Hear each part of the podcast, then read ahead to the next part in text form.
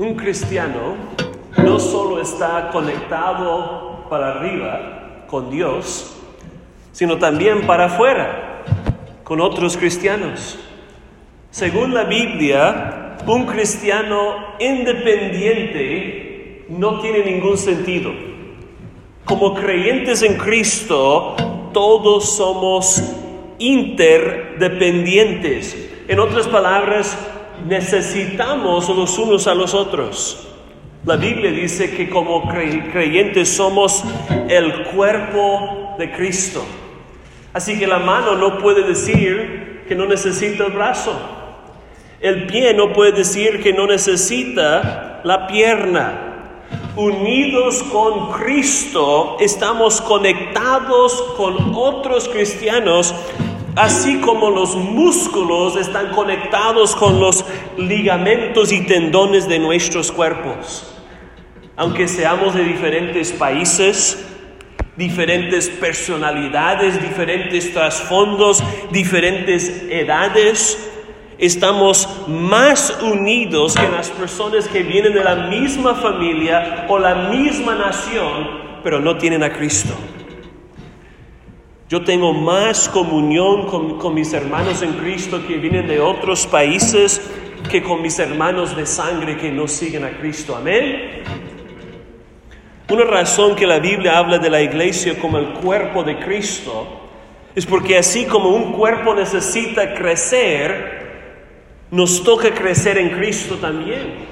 La Biblia dice en Efesios 4, hablando la verdad en amor, crezcamos en todo en aquel que es la cabeza, esto es Cristo, de quien todo el cuerpo, bien concertado y unido entre sí por todas las coyunturas que se ayuden mutuamente, según la actividad propia de cada miembro, recibe su crecimiento para ir edificándose en amor. Es decir, todos tenemos que ir creciendo juntos en nuestra semejanza a Cristo Jesús. La Biblia tiene mucho que decir sobre cómo debemos interactuar como iglesia para crecer en Cristo. Y hoy quiero que nos enfoquemos en una práctica en particular, la confesión mutua. Ustedes saben que estamos en una serie sobre la santificación progresiva, ese proceso de crecimiento gradual en semejanza a Cristo.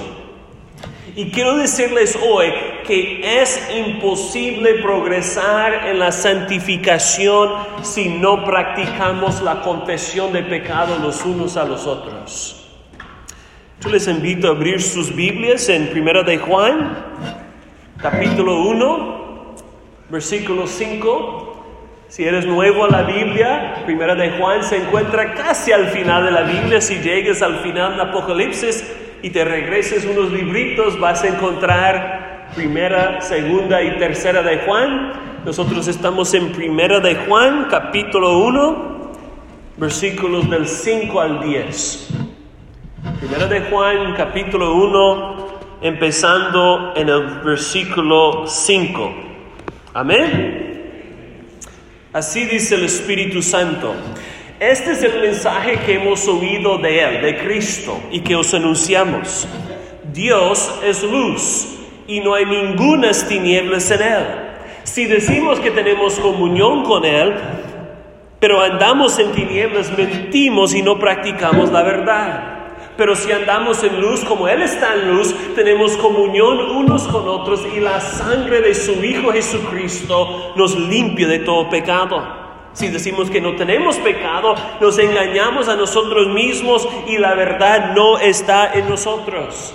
Si confesamos nuestros pecados, Él es fiel y justo para perdonar nuestros pecados y, limpiarnos de toda maldad. Si decimos que no hemos pecado, le hacemos a Él mentiroso y su palabra no está en nosotros. Hermanos, donde vamos a fijarnos hoy donde vamos a acamparnos por un rato es el versículo 7. Pero si andamos en luz, como Él está en luz, tenemos comunión unos con otros y la sangre de su Hijo Jesucristo nos limpia de toda maldad. Una pregunta, ¿qué significa andar en la luz? Pues probablemente al, escuchar eso de andar en la luz pensamos que es andar en pureza moral, andar en santidad. Y yo creo que incluye eso, porque la Biblia dice, Dios es luz y no hay ninguna tinieblas en él. En otras palabras, Dios es puro y no hay ninguna impureza en él. Dios es santo, no hay ninguna injusticia en él. Y la Biblia sí dice que debemos ser santos como Él es santo. La Biblia dice que debemos conservarnos en pureza. Pero lo que quiero decirles hoy es eso. Según el contexto de Primera de Juan, andar en la luz es confesar tus pecados a otros cristianos. ¿Qué es andar en la luz? Confesar tus pecados regularmente a otros cristianos. Fíjense en el contexto. Todo tiene que ver con la confesión de pecados. ¿Se fijaron? Versículo 8. ¿Qué dice el versículo 8? Si decimos que no tenemos pecado, ¿qué sucede? Nos engañamos a nosotros mismos y la verdad no está en nosotros. ¿Qué dice el versículo 9? Otra vez, si confesamos nuestros pecados, Dios es fiel y justo para perdonar nuestros pecados y limpiarnos de toda maldad. ¿Qué dice el versículo 10? Si decimos que no hemos pecado, si no confesamos, le hacemos a Dios pasar por mentiroso y su, su palabra no está en nosotros. Entonces el contexto enseña que andar en la luz es confesar nuestros pecados, pero andar en las tinieblas es tapar nuestros pecados. En otras palabras, andar en la luz no es solo evitar el pecado, sino admitir el pecado. ¿Cuántos de nosotros no hemos pecado? Nadie puede levantar la mano. ¿Cuántos de nosotros no hemos pecado esta semana? Espero que nadie levante la mano tampoco. Todos pecamos a diario. Por eso tú estás estorbando tu crecimiento en Cristo. Si no traes tus pecados de la oscuridad a la luz a través de la confesión ante un hermano o una hermana en Cristo. Escúchame bien, en la oscuridad tus pecados prosperen pero en la luz se muere. Andar en la luz es ser transparente y honesto con Dios y con otros cristianos sobre tus transgresiones. Un pastor alemán, no el perro, sino un pastor de Alemania, Dietrich Bonhoeffer, escribió un, un, libro clásico titulado La vida juntos, la vida juntos como iglesia. Y uno de sus capítulos se llama La confesión y la comunión, porque quería mostrar el vínculo vital entre estas dos realidades. Escúcheme, no podemos tener comunión unos con otros sin confesar nuestros pecados unos a otros. ¿Escucharon? La comunión unos con otros no existe si no hay confesión de pecados unos con otros. Escuchen un poquito lo que dice Bonhoeffer. El que está solo con su pecado está totalmente solo. Puede ser que los cristianos, a pesar de su culto cooperativo, su oración común y toda su comunión al servicio, pueden todavía estar en soledad el último paso a la comunión no sucede porque a pesar de tener comunión unos con otros como creyentes y personas devotas, no hay comunión como pecadores. Porque la comunión piadosa, entre comillas, no permite que nadie sea un pecador. Así que todos tienen que esconder su pecado de sí mismos y de la iglesia. No nos atrevemos a ser pecadores, dice Bonhoeffer. Muchos son horrorizados impensablemente cuando descubren que hay un pecador entre los justos. Así que permanecemos solos en nuestros pecados, viviendo en mentiras e hipocresía. Hermanos, lo que Bonhoeffer escribió hace 80 años es una realidad muy triste que es demasiado común en las iglesias de hoy. Todos los miembros dan la apariencia de ser buenos cristianos y nadie sale a la luz para confesar sus pecados a otros cristianos. De hecho, yo creo que es una buena descripción de nuestra iglesia. Pero nosotros no vamos a crecer en Cristo si nos dejamos llevar por el orgullo y el temor de los hombres y seguimos escondiendo nuestros pecados. Hermanos, solamente podemos crecer en Cristo cuando tenemos el valor de reconocer que cometemos pecados de verdad, no solo en teoría. Yo sé que como cristianos todos admitimos que somos pecadores. Decimos, todos pecaron y están destituidos de la gloria de Dios. Decimos que nadie es perfecto. Pero es muy raro, muy raro cuando un cristiano abre su corazón para admitir a otro hermano cómo ha pecado específicamente. Pero en esta honestidad la vida cristiana florece.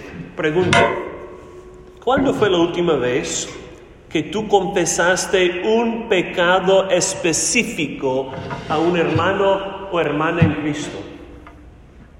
¿Cuándo fue la última vez que tú saliste a la luz y le dijiste a alguien, yo he pecado esta semana así? Yo he pecado ayer así. ¿Cuándo fue la última vez que hiciste eso? Saben que hay dos maneras de ser deshonesto con otros cristianos. Hay una manera explícita y una manera implícita. La deshonestidad implícita es cuando tú dices una mentira obvia. Por ejemplo, dices que has memorizado todo el libro de Romanos y ni siquiera has memorizado un versículo. Por lo general, nosotros evitamos tal deshonestidad descarada. Pero el otro tipo es deshonestidad implícita, la cual es mucho más sutil y común es dar la apariencia de éxito moral cuando en realidad hemos fallado ante Dios. Andar en la luz es el opuesto de eso. Andar en la luz es matar ese fingimiento, ese barniz de piedad, esa fachada de justicia, esa apariencia de que hemos hecho todo bien. Andar en la luz es andar en transparencia con tus hermanos en Cristo. Un autor cristiano decía, el amor sexual te exige quitar tu ropa, pero el amor de amigos te exige hacer algo mucho más difícil, quitar tu máscara. Y él no está hablando de la mascarilla que te pones por el cole Está hablando de esa mascarilla moral que muchos se ponen para tapar sus pecados. Pero para tener comunión profunda y verdadera con otro hermano en Cristo, tú tienes que estar dispuesto a quitar esa máscara moral y reconocer tus pecados actuales. Yo sé, hermanos, que todo lo que hay en nosotros resiste eso.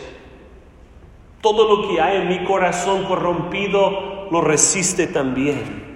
Muchos prefiriésemos morir en vez de confesar nuestros pecados a otra persona. Y de hecho, andar en la luz es cierto tipo de muerte. Es la muerte de esa proyección falsa de que somos buenas personas. Tenemos que perder nuestra apariencia de ser buenos cristianos que nunca hacen nada malo. Bonhoeffer dijo, en la confesión de pecados concretos, el viejo hombre se muere una muerte dolorosa y vergonzosa ante los ojos de un hermano. Eso es lo que tú y yo necesitamos.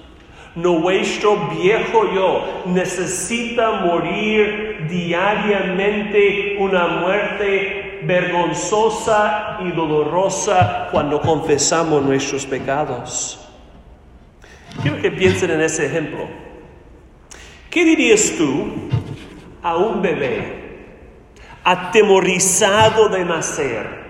Queriendo quedarse en el calor y la oscuridad del vientre materna, rehusando salir a la luz, no queriendo nacer. ¿Qué le dirías?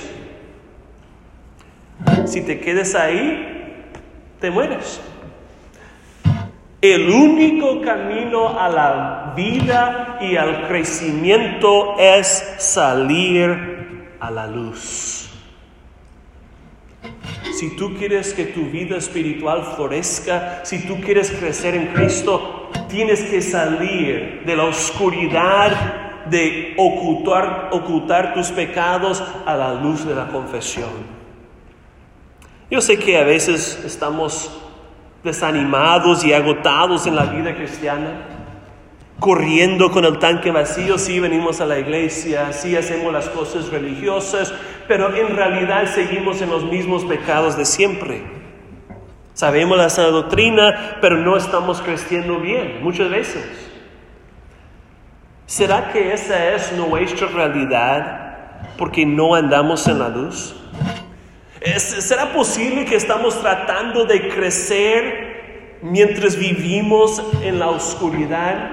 O para hacerlo más personal, ¿hay alguien en tu vida que sabe tus pecados secretos? Es muy aterrador abrir tu corazón hacia alguien. Pero ¿saben qué más es aterrador? La cirugía. Pero cuando tenemos cáncer, ¿qué hacemos? ¿Nos dejamos operar? Le quitaron a mi papá hace 20 años tres cuartos de su colon porque tenía cáncer. No vale la pena pasar por la vergüenza y el dolor a fin de ser sanado y restaurado. No vale la pena pasar por la vergüenza y el dolor de la confesión de tus pecados a fin de que tu corazón sea sanado. Bueno, en este punto tal vez algunas preguntas nos vienen a la mente, ¿no? Tú dices, pastor, ¿no es suficiente confesar nuestro pecado a Dios? Pues ya lo confesé a Dios. ¿Para qué necesito confesarlo a otra persona? hay personas que me han dicho eso. Yo ya me confesé con Dios, eso basta. No necesito decírselo a otra persona. ¿Qué dice Santiago 5:16? Confesaos vuestros pecados unos a otros. Es un mandato bíblico.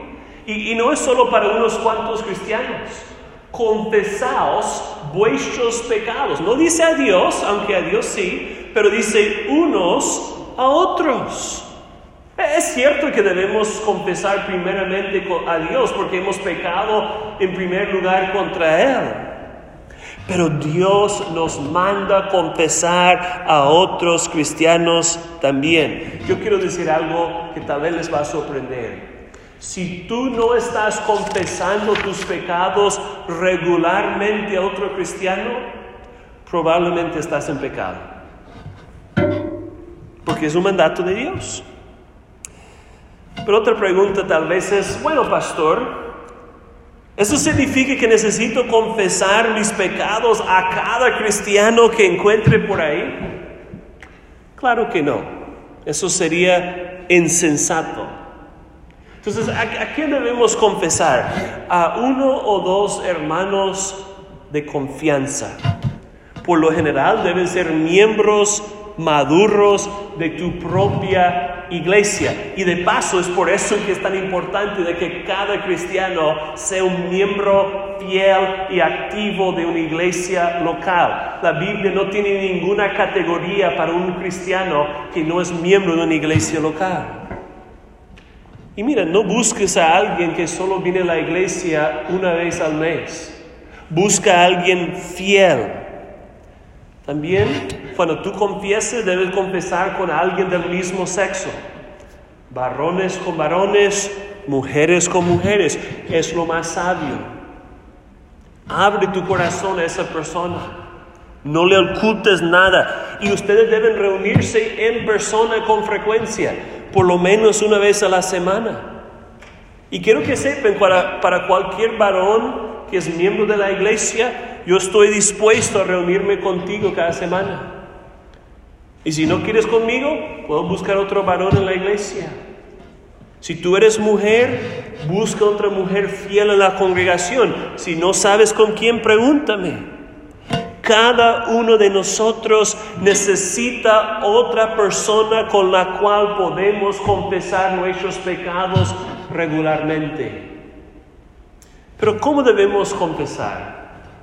Déjeme darles tres cosas breves. Primero, confiesa tus tentaciones. Confiesa tus tentaciones. La realidad es que todos somos tentados en ciertas áreas.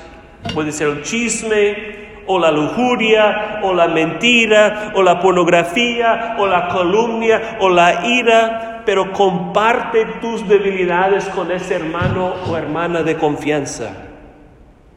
Sabemos que la tentación en sí no es pecado, pero sí es peligroso y compartir tus luchas con alguien es esencial para poder resistir el pecado. Ellos pueden orar por ti, pueden apoyarte en la lucha. Vivir en secreto solo va a fortalecer el pecado, pero salir a la luz es lo que lo mata.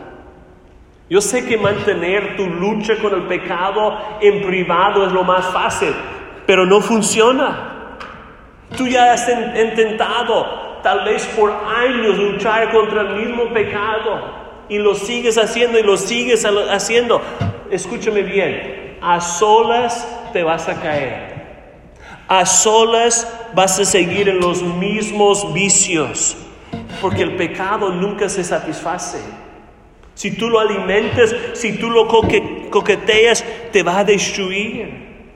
Si tú no quieres seguir viviendo en los mismos pecados, no te acerques a la tentación, comparte tus debilidades. Segundo, confiesa tus pecados honestamente. Cuando tú peques, siempre vas a ser tentado a pecar otra vez. ¿Y sabes cuál es el segundo pecado que vas a ser tentado a cometer? La mentira. Porque cuando tú peques, ¿cuál es lo primero que quieres hacer? Ocultar tus pecados y mentir diciendo que no has pecado.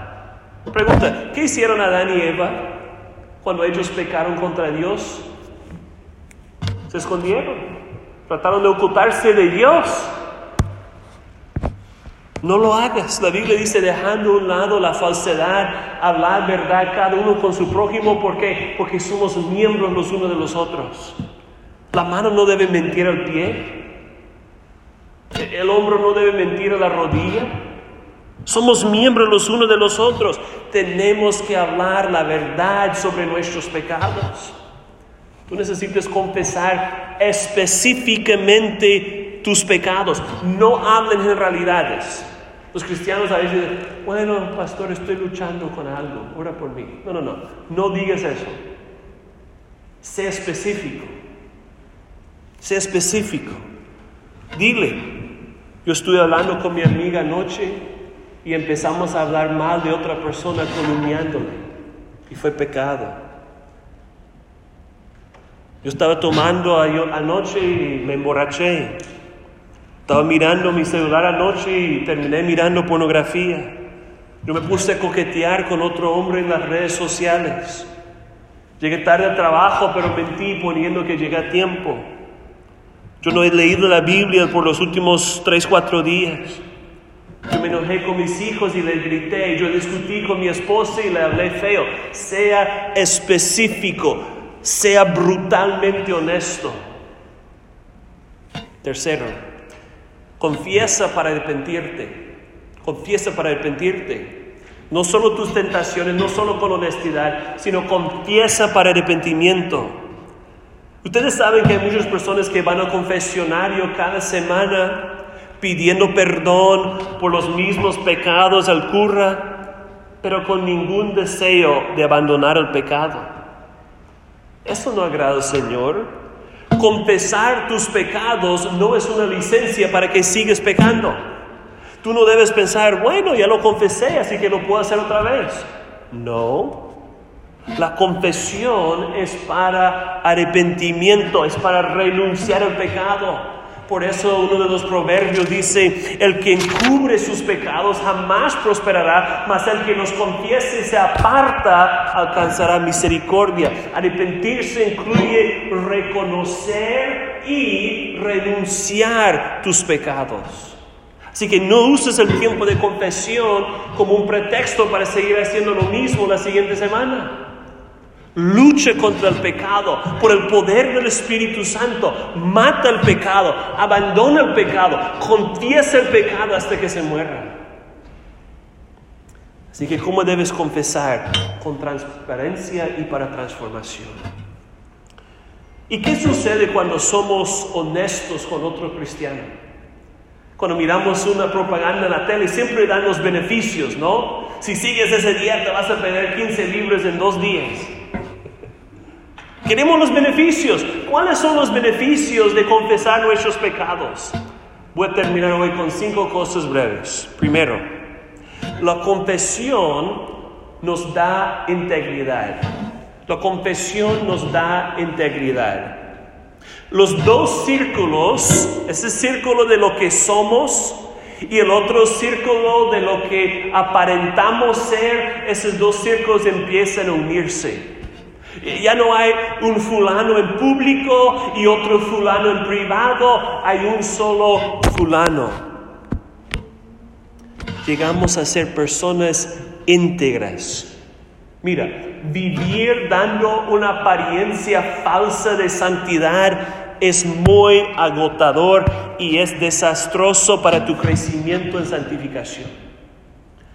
Si tú quieres ser íntegro, Tienes que confesar tus pecados a otra persona. Segundo, la confesión nos humilla. Además de darnos integridad, también nos da humildad. La Biblia dice que Dios resiste a los soberbios, pero da gracia a los humildes. ¿Ustedes saben cuál es la fuente de todo pecado? El orgullo. ¿Y ustedes saben cuál es la fuente de no querer confesar tus pecados? El orgullo. ¿Por qué tú no estás dispuesto a decir lo que has hecho? Porque quieres dar esa imagen de que eres mejor de lo que realmente eres. Pero cuando confesamos nuestros pecados a otra persona, nos desenmascaramos. La confesión nos expone por lo que somos en realidad. Todos queremos que la gente piense bien de nosotros. Queremos que la gente diga, ay, mira fulana. Ella viene a la iglesia cada ocho días. Ella sabe mucho de la Biblia. Ella ahorra. Ella es una buena persona, es una buena mamá, es una buena esposa. Mira cómo es fulana. Todos queremos eso, ¿no? Pero tenemos que matar esa impresión falsa de lo que somos. Ocultar tus pecados es lo que alimenta tu orgullo. Confesar tus pecados es lo que mata el viejo yo. Una pregunta, ¿tú quieres ser más humilde o más arrogante? Si quieres ser más humilde, tienes que confesar tus pecados. Tercero, la confesión nos da sobriedad además de integridad y humildad, nos da sobriedad. Ustedes saben que la borrachera desorienta el cuerpo. de la misma manera, el pecado desorienta el alma. Cuando la gente anda borracha, bolo, como quieren decirlo, se porta de una manera extraña porque su percepción de la realidad se ha alterado. Todos hemos visto un borracho ahí andando haciendo locuras, ¿no? Y de la misma manera, esconder nuestro pecado nos hace perder el equilibrio espiritual. Una pregunta, ¿cuántos de nosotros hemos pecado privadamente en maneras que nunca haríamos en frente de otras personas? Todos. Todos hemos pensado cosas en nuestra cabeza que nunca diríamos en frente de otros. Todos hemos mirado cosas que nunca miraríamos en frente de otros. Pero ¿saben quién está mirando todo el tiempo? Dios, el omnisciente, Confesar nuestros pecados nos despierta a la gravedad de nuestro pecado. Muchas veces la sobriedad regresa cuando confesamos a las personas que hemos ofendido. ¿Alguna vez tú has visto a una mujer decirle a su marido que ella ha sido infiel? ¿Alguna vez le has visto a un hombre decirle a su esposa que él estaba mirando pornografía? Ese dolor es inexplicable, pero vale la pena. Enfrentar las consecuencias de nuestro pecado es uno de los mayores impedimentos para confesar honestamente, ¿cierto? No queremos sufrir las consecuencias por nuestra maldad, por eso no confesamos. Pero quiero que escuchen dos cosas. Primero, tú puedes confiar en Dios con las consecuencias de tu confesión. Tú puedes decidir si vas a pecar o no, pero tú no puedes decidir las consecuencias. Solo Dios puede encargarse de las consecuencias. Pero si el Señor es capaz de usar la crucifixión de su Hijo para salvar a su pueblo, Él puede encargarse de las consecuencias de tu pecado.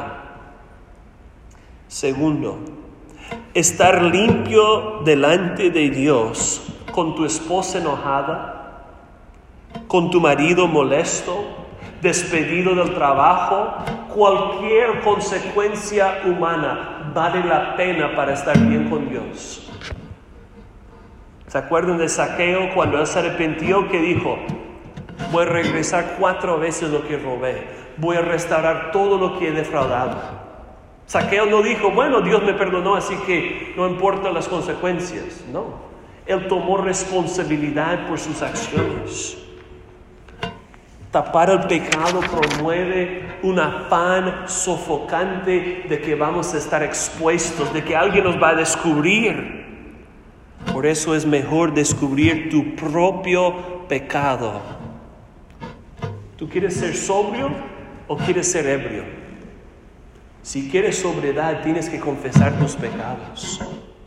Cuarto, confesar tus pecados aumenta tu comunión con tus hermanos en Cristo. Además de darte integridad, humildad y sobriedad, también aumenta tu comunión con otros cristianos.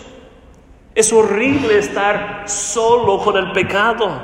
Nosotros fuimos creados para disfrutar de comunión profunda con otras personas.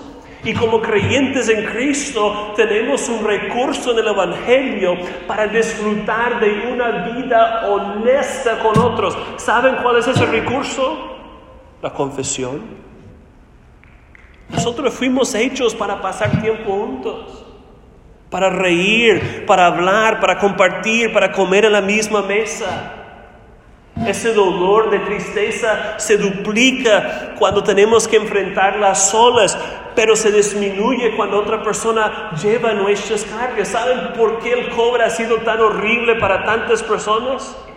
Porque nos ha aislado los unos de los otros. Cada uno va a su propio lado y, estamos distanciados y alejados. No, necesitamos los unos a los otros. Yo prefiero morir en compañía de mi familia que estar en un cuartito muriéndome. Necesitamos los unos a los otros.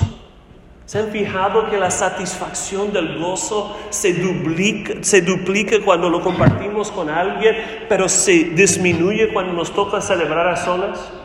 ¿Alguna vez te has fijado cuando tú te pones a reír o a sonreír por algo? ¿Qué haces? Empiezas a mirar a tu lado a ver si alguien más está riendo. ¿Se han fijado en eso?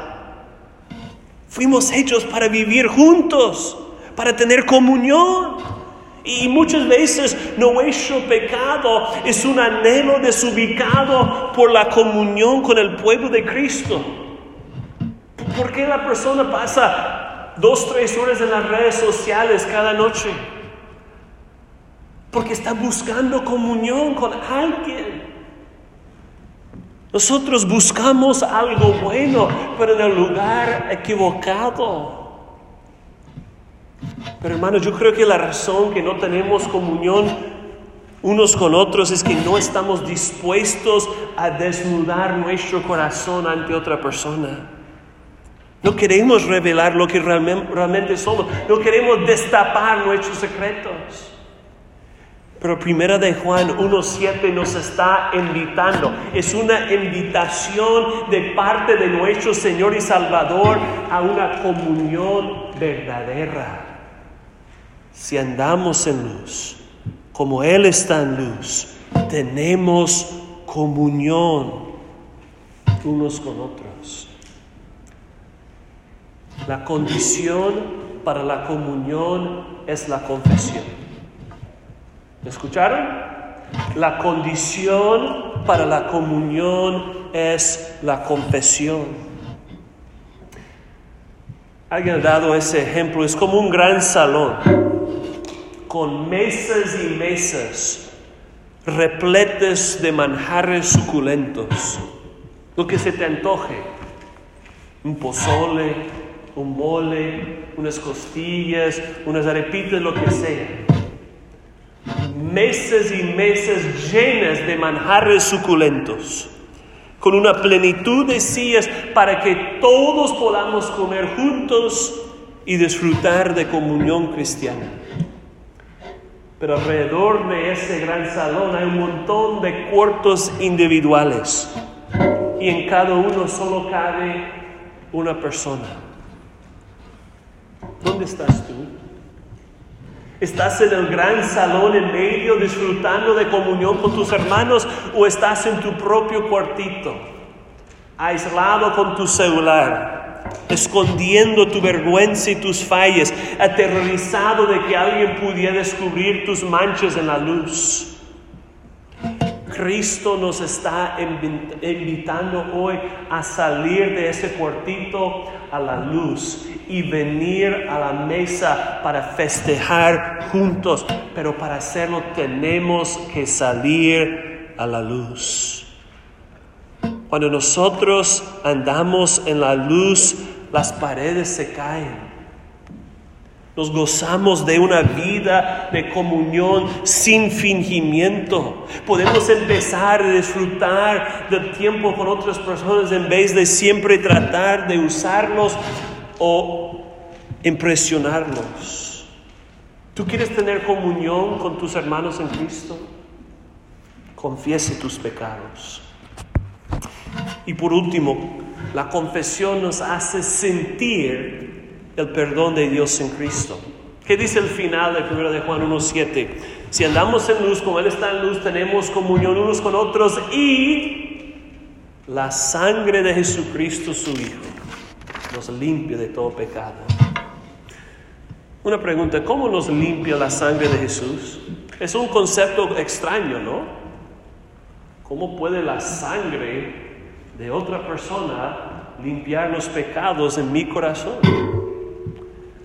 La Biblia enseña que para ser perdonado por Dios, alguien tiene que satisfacer su justicia. Mira, Dios no puede simplemente pasar por alto tus pecados. Dios no puede hacer lo que muchos hacen cuando llega una visita, se echa toda la basura en un closet. No, Dios no puede hacer eso con tus pecados. La paga del pecado es muerte.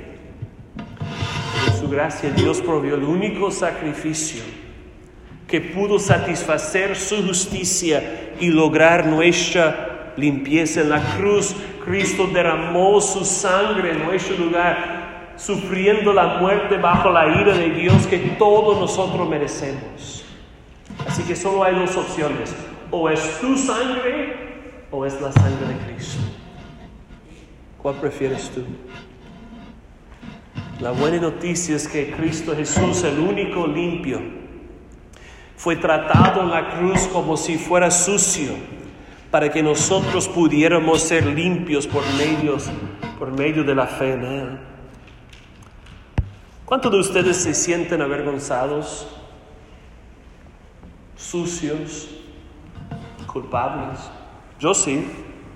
Muchas veces yo me siento sucio, avergonzado, culpable.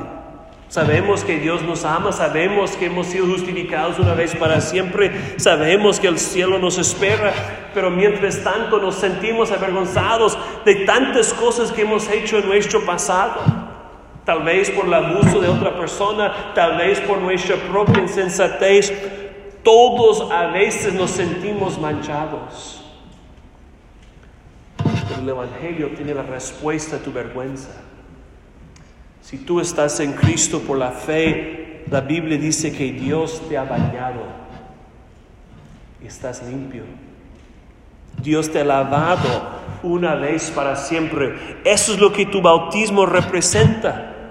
Así como el agua te lava en el bautismo, Dios te ha lavado por la sangre preciosa de Cristo y la Biblia dice que tu corazón ahora es más blanco que la nieve. Amén.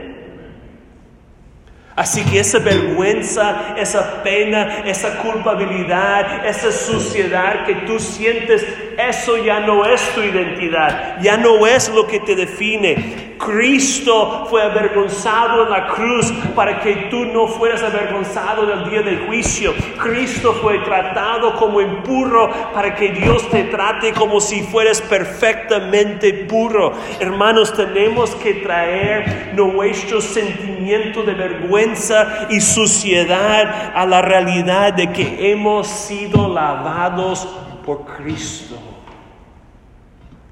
¿Qué dice la Biblia? La sangre de Jesucristo nos limpia de algunos pecados. ¿Lo que dice? Dice que nos lava, nos limpia de todo pecado. Ese pecado que tú nunca has confesado a nadie, ese pecado que nadie más sepa, ese pecado que te hace trasnochar con culpa, Cristo murió por ese pecado. Y si tú estás en Cristo por la fe, Dios te ha limpiado de todos tus pecados. Y si tú no tienes la certeza esta tarde de que Dios ha perdonado todos tus pecados, ven a Cristo. Él está dispuesto hoy a limpiarte y perdonarte de cualquier cosa que tú has hecho. Lo único que tú tienes que hacer es volver de tus pecados a Cristo. Aférete de Cristo y Él te limpiará. Tú dices, pastor, pero ¿qué tiene que ver eso con andar en la luz? Muchas veces confesar tu pecado a otro cristiano es necesario para sentir perdonado por Cristo. Obviamente la condición para ser perdonado es confiar en Cristo, confesando tus pecados a Dios.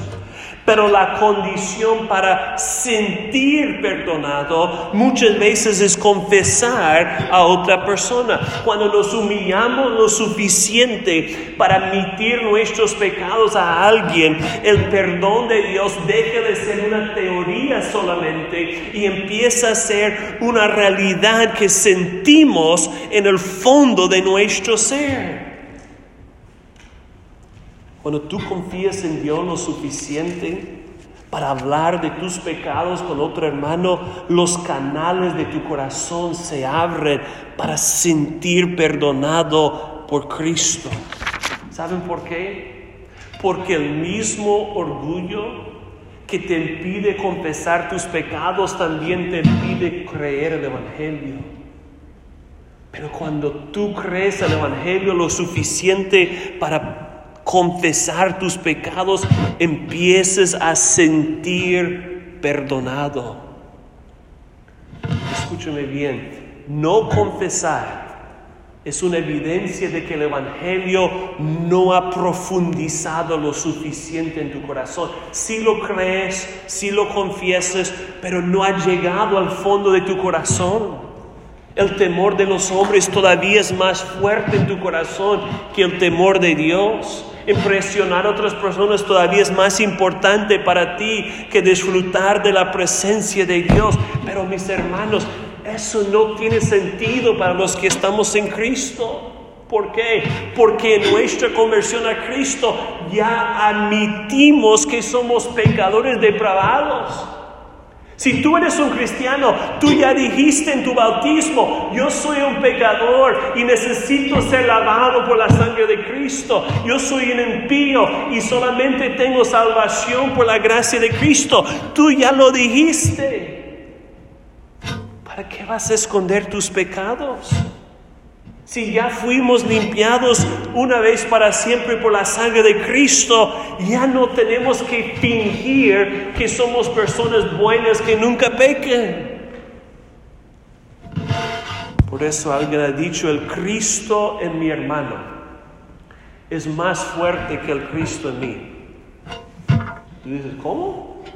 El Cristo en mi hermano es más fuerte que el Cristo en mí. ¿Qué quiere decir eso? Yo pensé que fue el mismo Cristo.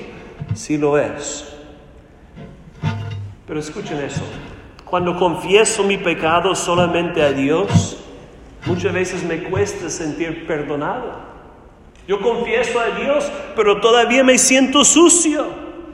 Pero cuando voy y confieso con otro hermano y mi hermano me dice, Dios te ha perdonado en Cristo, empiezo a creerlo de verdad, empiezo a sentir perdonado. De esa manera, el Cristo que mi hermano me predica es más fuerte para mí que el Cristo que quiero predicar a mí mismo. Por eso si tu hermano o tu hermana te confiesa sus pecados, empieza orando por él o por ella. Y luego dile de todo corazón, con la autoridad de la palabra de Dios, Dios te ha perdonado en Cristo. Oh, mis hermanos, atrévense a creer el Evangelio de verdad. Profundícete en el Evangelio. Busca un hermano, busca una hermana de confianza y derrama tu corazón cada semana, no ocultando nada. Admita todo tu pecado, humíllate hasta la muerte de la honestidad y tú verás que hay vida en Cristo.